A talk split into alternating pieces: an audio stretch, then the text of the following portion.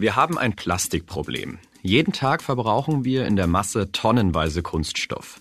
Kaffee-to-go-Becher, Online-Shopping und, während der Pandemie, eingeschweißte Masken und Tests. Insgesamt wurde noch nie so viel Plastik produziert wie jetzt gerade. Und auch wenn in einigen Ländern, wie beispielsweise Deutschland, Plastikmüll getrennt gesammelt wird, viel zu oft wird daraus trotz aller Beteuerung kein neues Plastik, sondern schlicht Müll. Der sogenannte große pazifische Müllstrudel ist 16 mal größer als bisher angenommen, so das Ergebnis einer internationalen Studie. Wissenschaftler beobachten seit 2015 das Areal zwischen Hawaii und Nordamerika. Rund 80.000 Tonnen Plastikmüll schwimmt als Teppich im sogenannten Great Pacific Garbage Patch. Das entspricht dem Gewicht von 500 Jumbojets. Darüber berichtete der Spiegel schon im Jahr 2018. Und das Müllproblem wird immer größer. Riesige Plastikstrudel im Meer, an diesen Anblick haben wir uns fast schon gewöhnt. Eine Studie hat ergeben, es gibt in der Masse tatsächlich heute schon mehr Plastik als Tiere auf der Erde. Und das alles hat Einfluss auf unser Klima. Plastik ist ein integraler Teil der fossilen Industrie und damit ein integraler Teil des Klimaproblems. In dieser Folge von Klimabericht gehen wir der Frage nach, wie lässt sich die Vermüllung unseres Planeten noch stoppen? Die Frage ist übrigens hochaktuell. Ein globales Abkommen gegen Plastikmüll ist in diesen Tagen auf den Weg gebracht worden. Ich spreche heute mit Johann Grolle aus unserem Wissenschaftsressort. Hallo, ich bin Sebastian Spalleck und das ist der Klimabericht, der Spiegel-Podcast zur Lage des Planeten. Wir sprechen hier über die Klimakrise, was da auf uns zukommt und welche Lösungen es gibt, die Erderwärmung doch noch zu bremsen. Los geht's nach einer kurzen Werbeunterbrechung. Keiner kann den Klimawandel stoppen. Zumindest nicht allein. Es braucht Gleichgesinnte, die an einem Strang ziehen. So sieht das die Boston Consulting Group, der heutige Sponsor. Intern hat die Strategieberatung deswegen den Net Zero Pledge abgelegt. Das Versprechen, bis 2030 klimaneutral und ab 2030 klimapositiv zu werden, also der Atmosphäre mehr CO2 zu entziehen, als BCG ausstößt. Und extern arbeitet BCG jeden Tag mit Entscheidern aus Wirtschaft, Politik und Gesellschaft zusammen, darunter große Namen wie das Weltwirtschaftsforum, die UN-Klimakonferenz oder Bill Gates. Das heißt, die schlausten Köpfe aus allen Bereichen entwickeln gemeinsam klimafreundliche und profitable Lösungen im Einklang von Wirtschaft, Politik und Gesellschaft.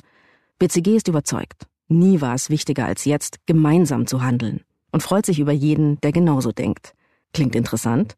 Weitere Informationen gibt es auf bcg.com oder unter dem Hashtag Group Up for Climate.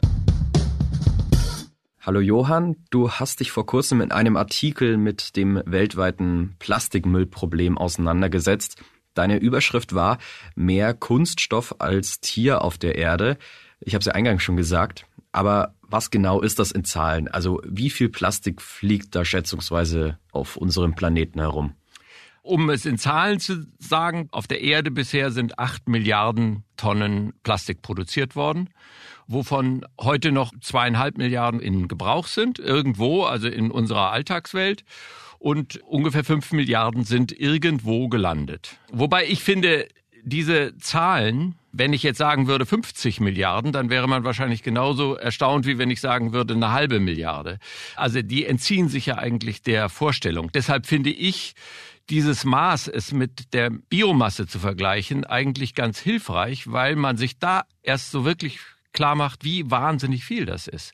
Also wenn man sagt, es ist auf dieser Erde heute mehr Plastik als Tier. Alle Tiere, und zwar einschließlich aller Rinder und Schweine und Hühner, die wir in unseren Farmen haben, einschließlich aller Menschen natürlich.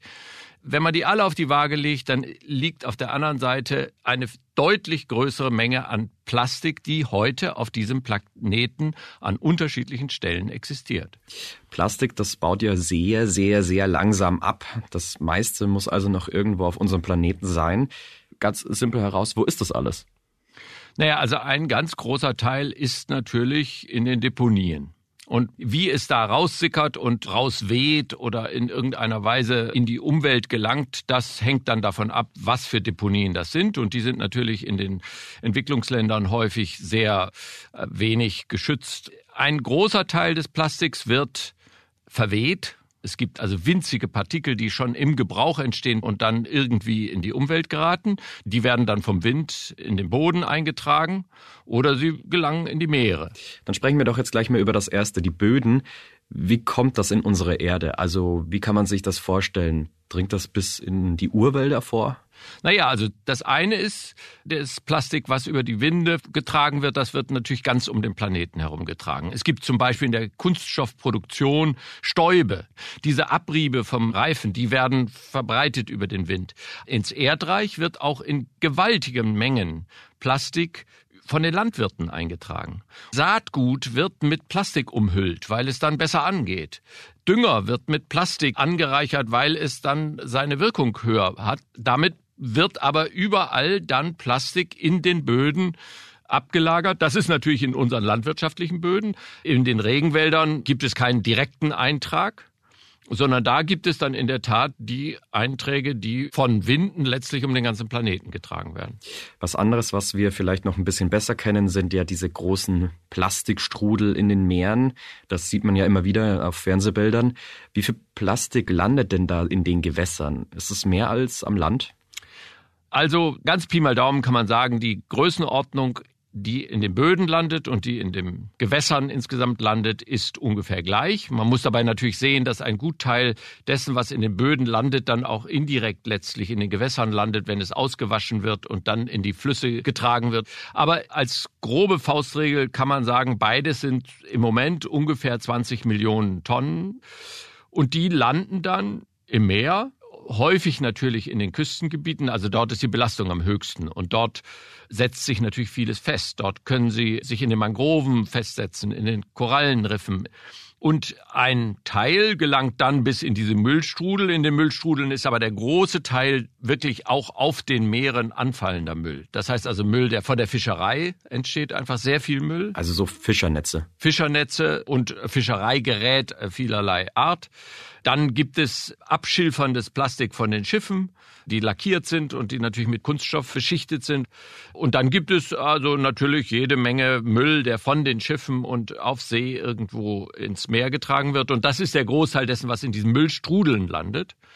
Die sind aber letztlich ein winziges, nur halt besonders sichtbarer Teil dessen, was insgesamt in den Meeren landet. Also das meiste ist dann nicht auf der Oberfläche, sondern eher unter Wasser. In der Tat. Also es gibt unterschiedliche Plastikarten. Es gibt eben einige, die sind ein bisschen schwerer, die sinken von selbst ab. Und es gibt andere, die sind ein bisschen leichter, die schwimmen zunächst, aber die werden dann zum einen in immer kleinere Teilchen zersetzt, vor allem vom UV-Licht, aber auch von der Wellenaktivität und so. Und die werden dann besiedelt von vielen kleinen Meeresorganismen und sinken dann irgendwann auf den Meeresboden, wobei es dort gar keine besonders verlässlichen Zahlen mehr gibt. Also im Grunde weiß niemand, wie viel Plastik in der Wassersäule und wie viel Plastik sich am Meeresboden bereits abgelagert hat. Okay, jetzt du hast die Tiere und die Organismen schon angesprochen. Wie verändert sich denn die Tierwelt durch diesen Plastikmüll?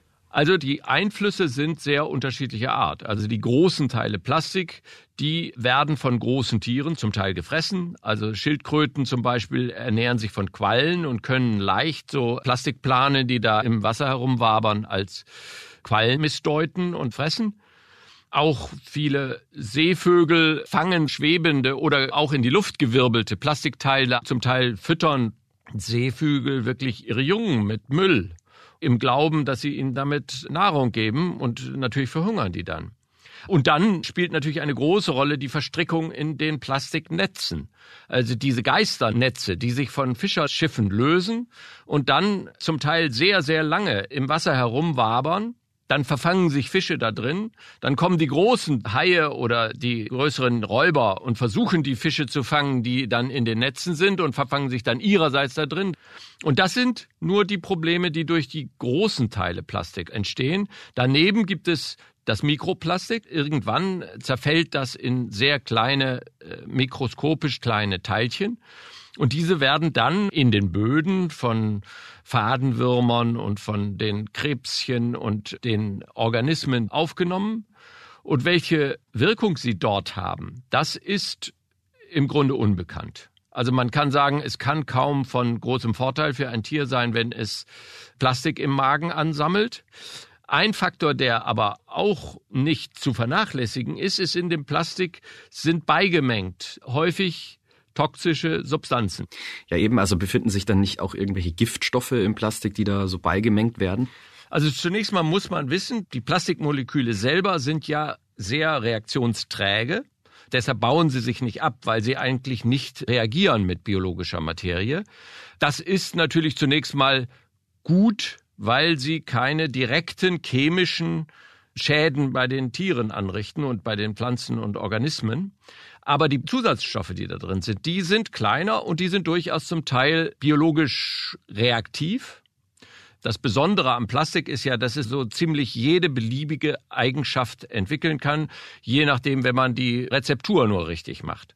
Und diese Rezeptur bedeutet, dass man da Flammschutzmittel dazu tut, um zu verhindern, dass es brandgefährlich sein könnte, dass man dazu Weichmacher oder Stabilisatoren und Farbstoffe natürlich und Antioxidantien und so weiter beimischt.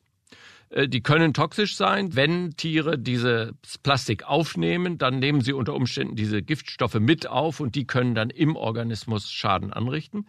Aber ein Beispiel, was noch nicht so lange her ist, wo man deutlich merkt, wie problematisch das ist, ist ein Lachssterben an der amerikanischen Nordwestküste. Da sind die sogenannten Koholachse. Dort sind die Bestände erheblich gefährdet durch ein zunächst rätselhaftes Lachssterben gewesen. Vor zwei, drei Jahren hat man dann erst die Ursache gefunden. Die ist, dass in den Abrieb der Reifen, die dort verwendet werden, ein bestimmtes Antioxidant ist. Und wenn dieses Antioxidant ausgewaschen wird mit dem Regen, dann kommen größere Mengen von dieser Substanz ins Wasser und hat ein massives Sterben von Lachsen zur Folge gehabt. Und man muss dazu sagen, also das sind natürlich dieselben Reifenmischungen, die wir hier auch haben. Man weiß nicht, ob das ein hochlachsspezifischer Effekt ist oder ob das auch auf unsere Fischbestände irgendeine Wirkung haben könnte. Okay, wir haben jetzt über die Tiere gesprochen, aber gibt es denn auch einen Einfluss auf den Menschen durch diese Vermüllung? Also das Makroplastik, das große Plastik, da sind die Einflüsse augenscheinlich. Ich würde sogar behaupten, dass es ein maßgeblicher Einfluss auf den Menschen ist, dass das Zeug überall rumliegt und dass es unser Wohlbefinden dadurch schädigt, dass wir einfach die Welt als verdreckt empfinden. Ich empfinde das schon als einen maßgeblichen Einfluss. Diese Verdreckung hat aber natürlich sehr manifeste Folgen dort, wo sie wirklich dramatisch wird.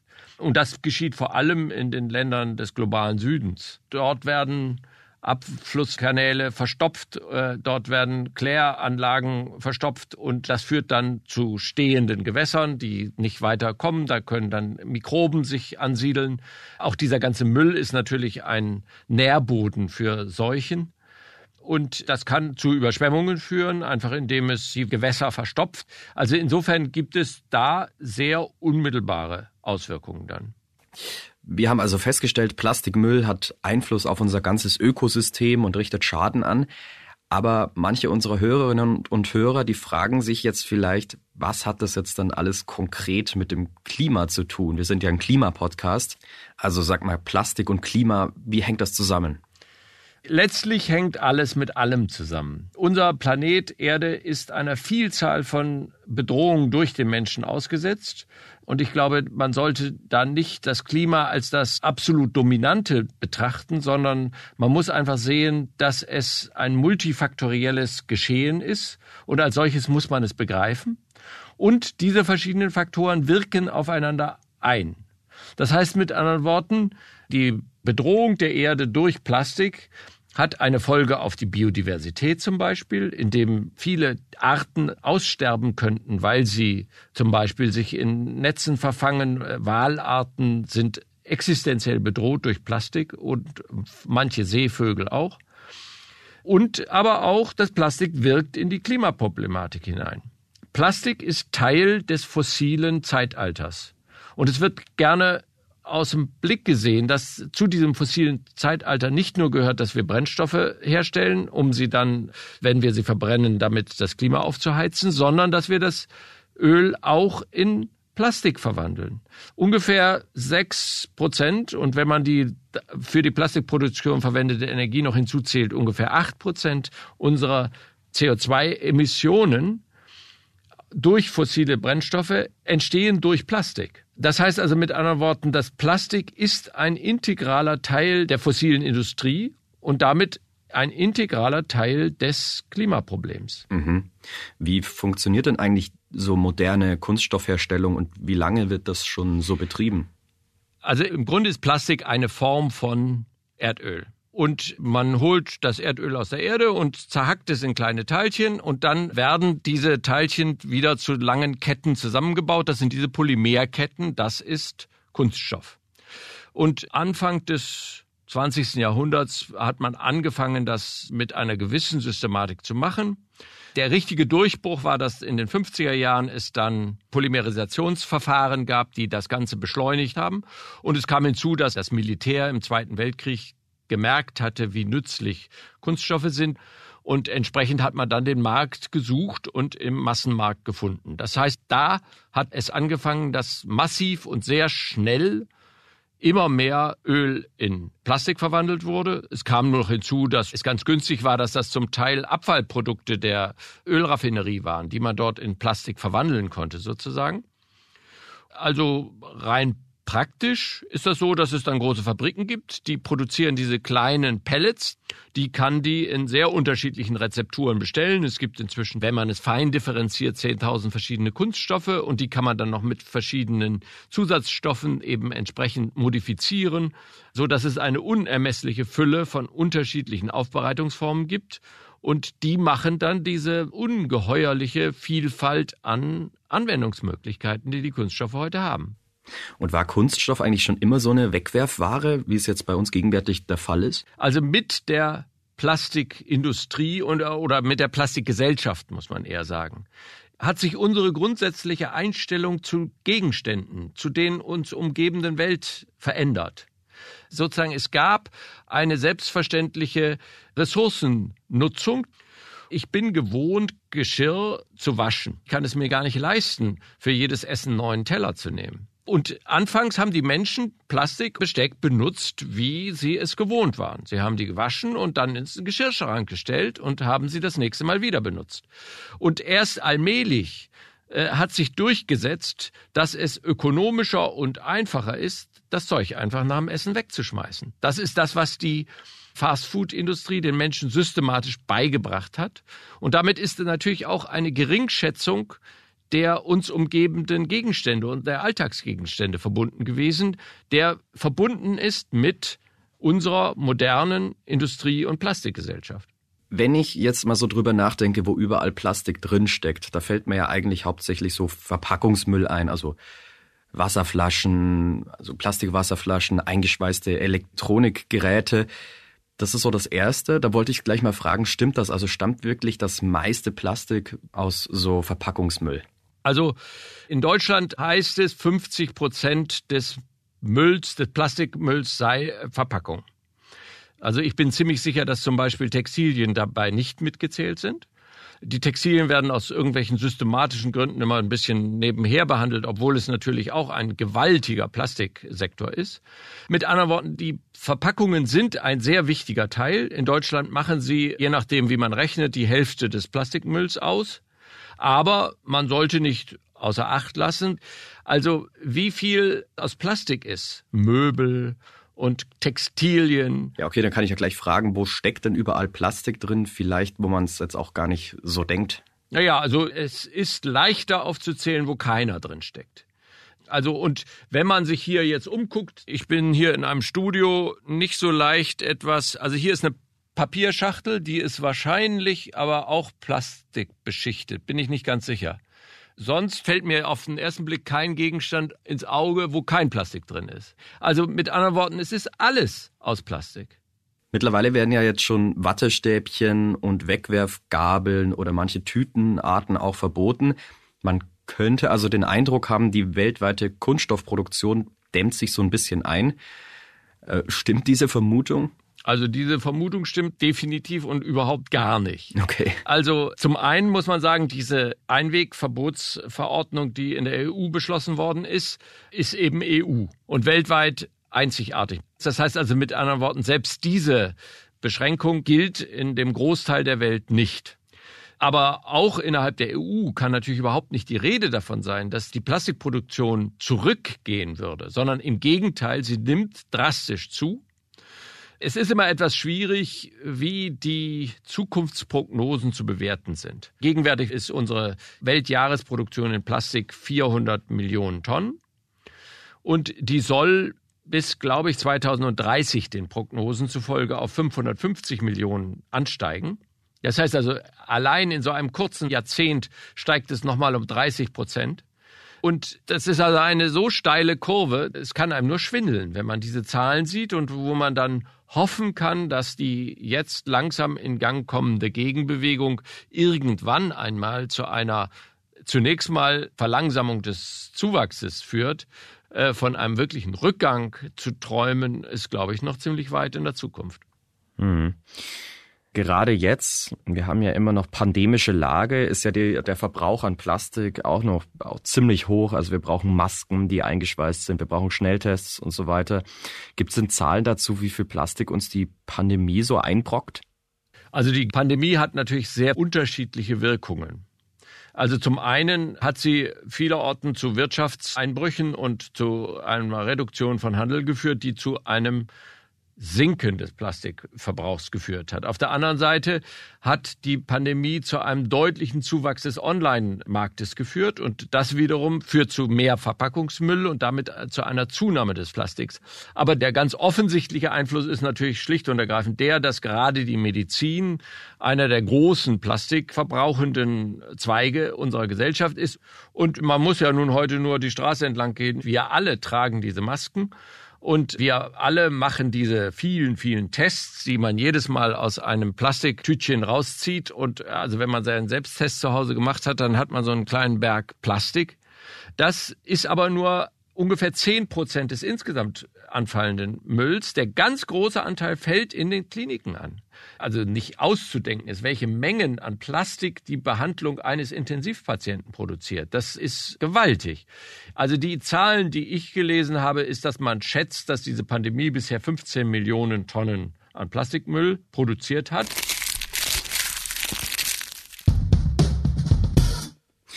Okay, wir gehen jetzt mal weiter. Ein Ausstieg aus der Plastiknutzung, den wird es voraussichtlich so schnell nicht geben. Also in vielen Bereichen, etwa in der Medizin, sind diese Kunststoffe fast unverzichtbar. Jetzt wollen wir mal über Lösungen sprechen. Und lass uns mal direkt mit dem naheliegendsten anfangen, mit Recycling. Das kennen wir ja alle. Und viele von uns denken ja, wenn man Plastik recycelt, dann trägt man aktiv zur Lösung des Plastikproblems bei, weil ja viel wiederverwertet wird. Trotzdem landet so viel Plastik in den Meeren und in unserer Umwelt. Würdest du sagen, wie kommt das? Also ich denke, das Recycling hat schon einen hohen Nutzen. Also wir haben inzwischen wirklich ein System, was einigermaßen zuverlässig dafür sorgt, dass das Plastik in irgendwelchen Verarbeitungszyklen landet und nicht irgendwo in der Umwelt. Natürlich gelangt auch bei uns viel Plastik in die Landschaft und über die Landschaft dann in die Gewässer. Ich habe schon gesagt, es wird sehr viel Plastik systematisch von den Landwirten in die Böden eingetragen. Trotzdem sollte man schon sehen, der Großteil unseres richtigen Plastikmülls wird irgendwie verwertet. Und das ist sicher gut, dass das passiert. Ich denke, dass man dabei sehen muss, ein erheblicher Teil wird natürlich verbrannt. Das ist auch eine Verwertung. Man kriegt dabei immerhin Energie und man sollte das nicht vollständig außer Acht lassen, dass das eine Verwertung von Müll ist. Natürlich entsteht dabei CO2, das heißt also mit anderen Worten, das ist dann klimaschädlich. Es gibt ein richtiges Recycling im Fall der PET-Flaschen. Dort funktioniert es, da hat man ein Pfandsystem. Diese PET-Flaschen werden wirklich als PET-Flaschen eingesammelt und dann kann man die anschließend wieder in PET-Flaschen verwandeln. Da gibt es tatsächlich einen Kreislauf. Der gelbe Sack, da gibt es keinen Joghurtbecher, der wieder zum Joghurtbecher wird. Und keine Verpackung, welcher Art auch immer, die anschließend wieder zu solch einer Verpackung würde. Sondern es ist so, dass das dort sortiert wird und einigermaßen Sorten voneinander getrennt werden. Dabei entstehen Gemische, die so minderwertiges Plastik produzieren, dass man daraus nur die berühmten Parkbänke machen kann. Also das heißt mit anderen Worten, es gibt verhältnismäßig begrenzte Zahl von Verwendungsmöglichkeiten, wo man minderwertiges Plastik dieser Art verwenden kann. Das geschieht, aber mit Recycling hat das bisher noch wenig zu tun. Mhm. Wie viel Prozent des Weggeworfenen insgesamt wird denn im herkömmlichen Sinne wirklich wiederverwertet? Die Aufstellung, die es da gibt, das ist allerdings eine globale Aufstellung. Wie das in Deutschland sich genau verhält, da ist es natürlich anders. Also das sind jetzt die Weltströme. Und dort heißt es, werden 500 Millionen Tonnen von den 8 Milliarden Tonnen, die insgesamt produziert worden sind, demnach bis heute recycelt worden. Das heißt, das ist eine Bilanz allen je produzierten und allen je recycelten Plastiks. Mhm. Und der Rest wurde verbrannt oder wurde im Meer oder in unserer Umwelt abgelagert. Genau. Oder es ist heute noch in Verwendung. Du meintest ja, in Deutschland verhält sich das jetzt mit dem Recycling nicht mehr so schlecht, aber es ist verbesserungswürdig. Gibt es denn jetzt bereits irgendwelche Mittel und Wege, wie man dieses System doch noch verbessern kann? Also da wird sehr viel drüber nachgedacht und es gibt wirklich intensive Bemühungen darüber. Also es wird ja unterschieden zwischen dem sogenannten mechanischen und dem chemischem Recycling. Das mechanische Recycling, das ist das, was heute passiert. Im Wesentlichen das Plastik, was da aussortiert wird, wird zerschreddert und anschließend in der dann allerdings sehr unreinen Mischung wieder eingeschmolzen zu neuem, aber dann minderwertigen Plastik. Die Alternative ist das sogenannte chemische Recycling, dass man also praktisch die einzelnen Moleküle zerhackt in kleine Teilchen und diese Teilchen dann chemisch anschließend wieder synthetisiert zu neuen Kunststoffen. Das kann man chemisch leichter machen, als wenn man es mechanisch mit dem Schredder macht. Dann kann man daraus wieder Moleküle herstellen, die ziemlich identisch mit denen sind, die ursprünglich mal das ursprüngliche Plastik waren. Das heißt, dann kann man sie wirklich gleichwertig in die alte Produktion wieder zurückführen. Das ist ein verhältnismäßig energieaufwendiges Verfahren, wo man dann hinterher nochmal genaue Ökobilanzen aufstellen muss, wie viel der Umwelt eigentlich überhaupt damit geholfen ist. Denn wenn man also furchtbar viel Treibhausgase damit produziert, dass man dann ein Recycling durchführt, was am Ende der Natur weniger nutzt, als das produzierte Treibhausgas dabei schadet, dann ist wenig gewonnen. Und wie weit weg, würdest du sagen, sind wir denn noch von so einer perfekten Kreislaufwirtschaft? Also wie weit sind diese Pläne schon fortgeschritten? Wann können wir damit rechnen, dass es eingesetzt wird? Also die Technik dazu ist nicht vorhanden bisher um eine wirklich funktionierende Kreislaufwirtschaft wirklich zu etablieren. Also es gibt Pilotversuche, es gibt die Frage, ob wir auch neue Kunststoffe entwickeln sollten, in denen sozusagen schon in der Chemie das Recycling mitgedacht ist oder ob wir mit den bestehenden Kunststoffen das hinkriegen. Also das sind alles noch Ideen und Entwicklungen, aber darüber wirklich Prognosen aufzustellen, ich jedenfalls traue mir das nicht zu und ich glaube auch nicht, dass es sehr viele gibt, die das tun. Hm. Jetzt sprechen wir mal kurz über dieses Plastik, das sich schon im Meer selbst befindet. Also es gibt immer wieder Pläne, etwa so mit speziellen Schiffen, Plastik aus dem Meer zu fischen. Sollst du sagen, wie spruchreif sind solche Pläne und bringen die wirklich was bei so einer fortschreitenden Plastikwirtschaft? Natürlich können wir das Plastikproblem nicht mit dem Rausfischen von Plastik lösen. Man sollte nicht vergessen, dass man natürlich damit auch in das System dieser Flüsse eingreift. Also wenn man da irgendwie das einfängt, dann fängt man natürlich auch jede Menge Tiere und Getier mit ein, was man da wegsammelt. Also es ist ja nicht möglich, damit nur Plastik rauszufischen und zu verhindern, dass man damit automatisch auch viele Tiere zu Tode bringt, indem man die daraus angelt. Und ich meine, man muss dazu hin sagen, solche Systeme oder solche, solche Projekte haben immer die Schwierigkeit, dass es den Anschein erwecken kann, man löse da irgendetwas und auf diese Art und Weise den Druck, das wirklich an der Quelle zu lösen, senkt. Also mit anderen Worten, der Plastikindustrie ist es sehr recht, wenn da irgendjemand an den Mündungen der Flüsse sozusagen das Gröbste wegfischt und damit den subjektiven Eindruck des Problems etwas lindert. Ich habe aber das Gefühl, diese Ocean Cleanup Ideen haben auch einen psychologischen Effekt. Also die, diese Ocean Cleanup Leute treten ja irgendwie auf mit dem Anspruch, wir sind hier keine Greta Thunbergs. Wir reden nicht nur, sondern wir machen. Wir gehen hin und sammeln den Müll wirklich ein. Und man muss ja sagen, das tun die. Also sozusagen, das sind Leute, die wirklich was machen. Und also mir geht es so, dass ich angesichts der ganzen globalen Bedrohung ist ja das Gefühl der Ohnmacht, das wir alle haben, ein ganz dominierendes, irgendwie so das Gefühl, dass dort eine Katastrophe sich zusammenbraut und wir können nichts dagegen tun. Und wenn dann Leute herkommen und was tun, und selbst wenn man sagen kann, das ist bei Lichte besehen wahrscheinlich nicht so wirklich der sinnvolle Herangehensweg, dann ist es jedenfalls etwas, was die Leute tun. Und ich würde das nicht zu gering einschätzen. Das gleiche kann man wahrscheinlich sagen bei diesen Plastiksammlern, die Strände von Plastik befreien. Ja. Natürlich, da ist es genau dasselbe. Und man merkt auch, dass also bei den Internetaufrufen, die sammeln viel Geld ein. Einfach weil das den Leuten einleuchtet. Das ist etwas, was die Leute irgendwie unmittelbar begreifen können. Da geht jemand hin und sammelt Müll und der, anschließend ist der Müll weg. Und das ist irgendwie was Gutes. Und da tun sie was gegen die Vermüllung der Welt. Jetzt gehen wir mal nochmal zurück und sprechen nochmal darüber, wie man wirklich das Plastik eindämmen kann, schon in der Produktion.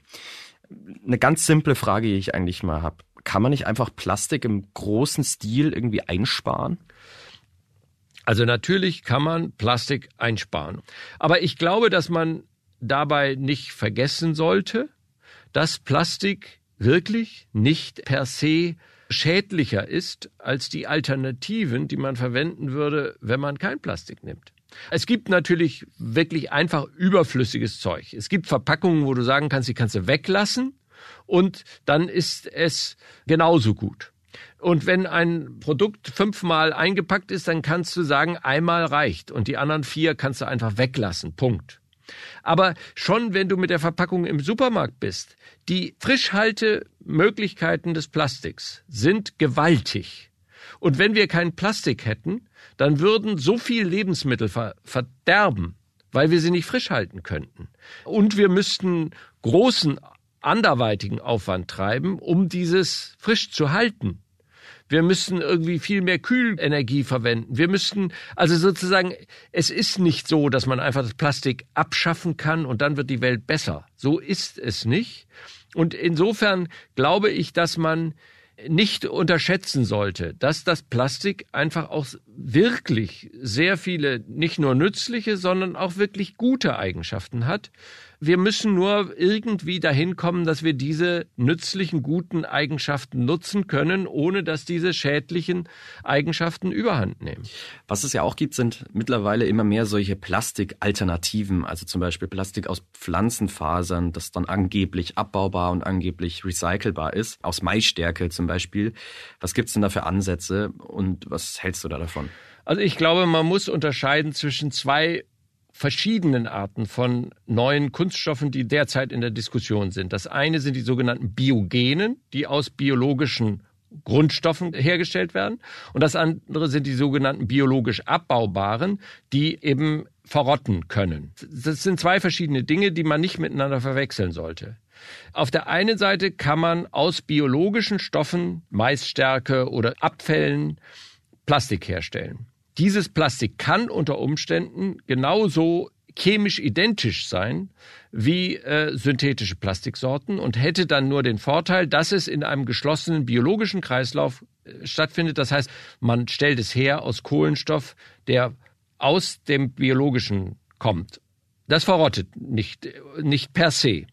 Und die biologisch abbaubaren wiederum sind Stoffe, die werden hergestellt manchmal aus biologischen Rohstoffen, aber oft auch aus Erdöl. Und das Entscheidende ist, dass sie abbaubar sind. Dabei muss man aber berücksichtigen, dass diese Abbaubarkeit oft gar nicht das Ziel ist. Dort, wo Plastik in die Umwelt gerät, möchte man gerne, dass es sich abbaut. Wir haben aber in einer zukünftigen Kreislaufwirtschaft vor Augen, dass wir die gar nicht in die Umwelt gelangen lassen wollen, sondern wir wollen sie zurückführen in den Kreislauf. Und dabei ist eine Abbaubarkeit sogar nachteilhaft. Also ich glaube, das sind Möglichkeiten. Ich glaube auch, dass es Verbesserungsmöglichkeiten mit diesen Biokunststoffen gibt. Aber ich denke, dass man in jedem Fall zum einen einzeln gucken muss, was können die und welche Probleme lösen sie und welche Probleme lösen sie nicht. Und zum anderen sollte man sich davor hüten zu glauben, solche Biokunststoffe könnten in irgendeiner Weise die universellen Problemlöser sein. Die gibt es nicht. Die wird es auch nicht geben. Wir werden das Problem nur in vielen, vielen verschiedenen Entwicklungen lösen können. Und die Bio Kunststoffe können dabei ein Teil sein. Alles klar. Insgesamt wird irgendwie deutlich, wir brauchen auch mehr politische Lösungen. Und erst vor wenigen Tagen haben sich die Umweltminister der Welt zur Umweltversammlung der Vereinten Nationen in Nairobi getroffen. Und es wurde da auch über den weltweiten Umgang mit Plastik debattiert. Johann, wie kam es denn zu dieser Debatte? Wir haben im Grunde eine aus meiner Sicht erstaunlich späte Bewusstwerdung des Plastikproblems auf der Welt erlebt. Das hat es sich verändert, vor allem unter dem Einfluss, nach meinem Eindruck, dieser gewaltigen Müllstrudel, die es in den Ozeanen gibt.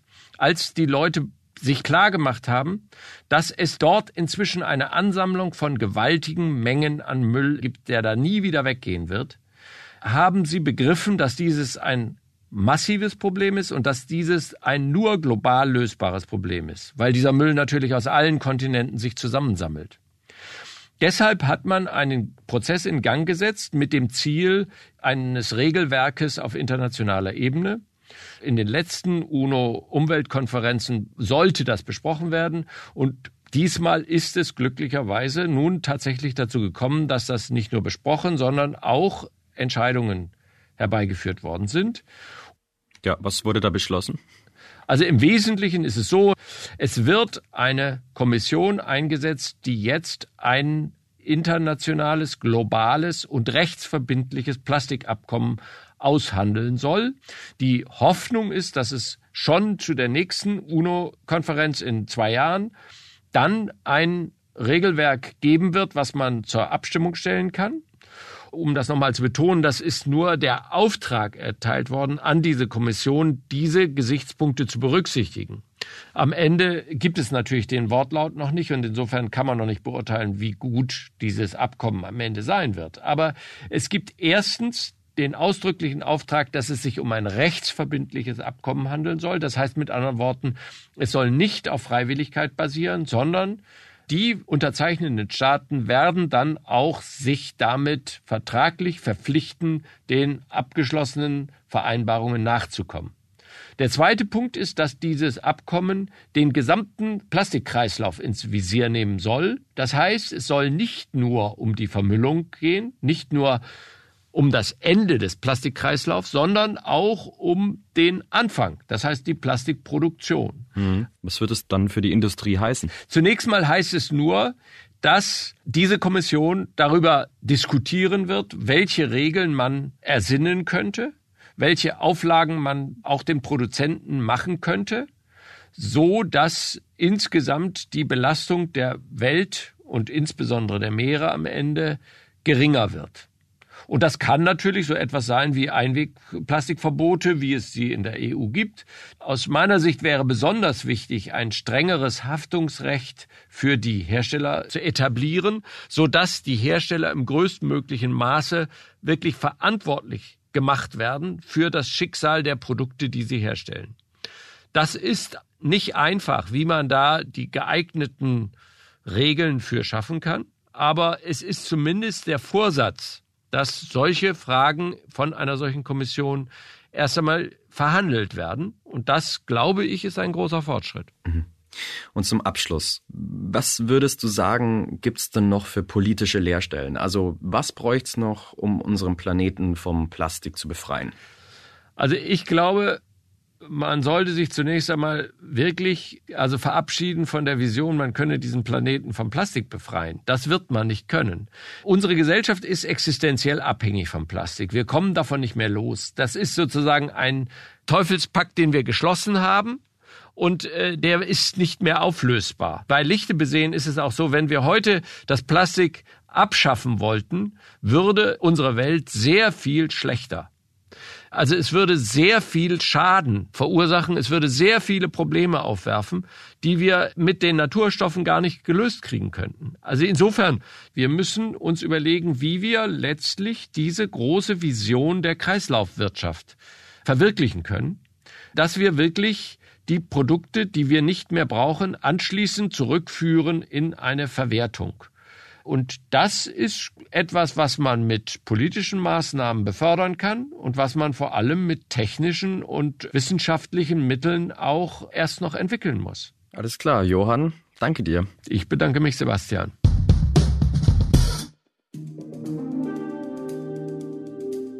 Das war der Klimabericht, der Spiegel-Podcast zur Lage des Planeten. Die nächste Folge gibt es am kommenden Dienstag auf spiegel.de, Spotify, bei Apple Podcasts und in allen üblichen Podcast-Apps. Bei Anregungen oder Themenvorschlägen schreiben Sie uns gerne eine Mail an klimabericht.spiegel.de. Moderiert wurde diese Sendung von mir, Sebastian Spalleck. Bei der Produktion wurde ich unterstützt von Kurt Stuckenberg und Ole Reismann. Produktion und Musik übernahm Philipp Fackler.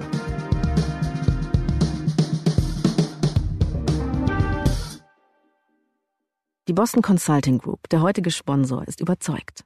Der Klimawandel ist eine der größten Herausforderungen unserer Zeit. Und trotzdem kann man ihn aufhalten, wenn wir als Gruppe denken und agieren. Deswegen arbeitet BCG jeden Tag daran, sich selbst, die Welt und Wirtschaft klimaneutral zu machen.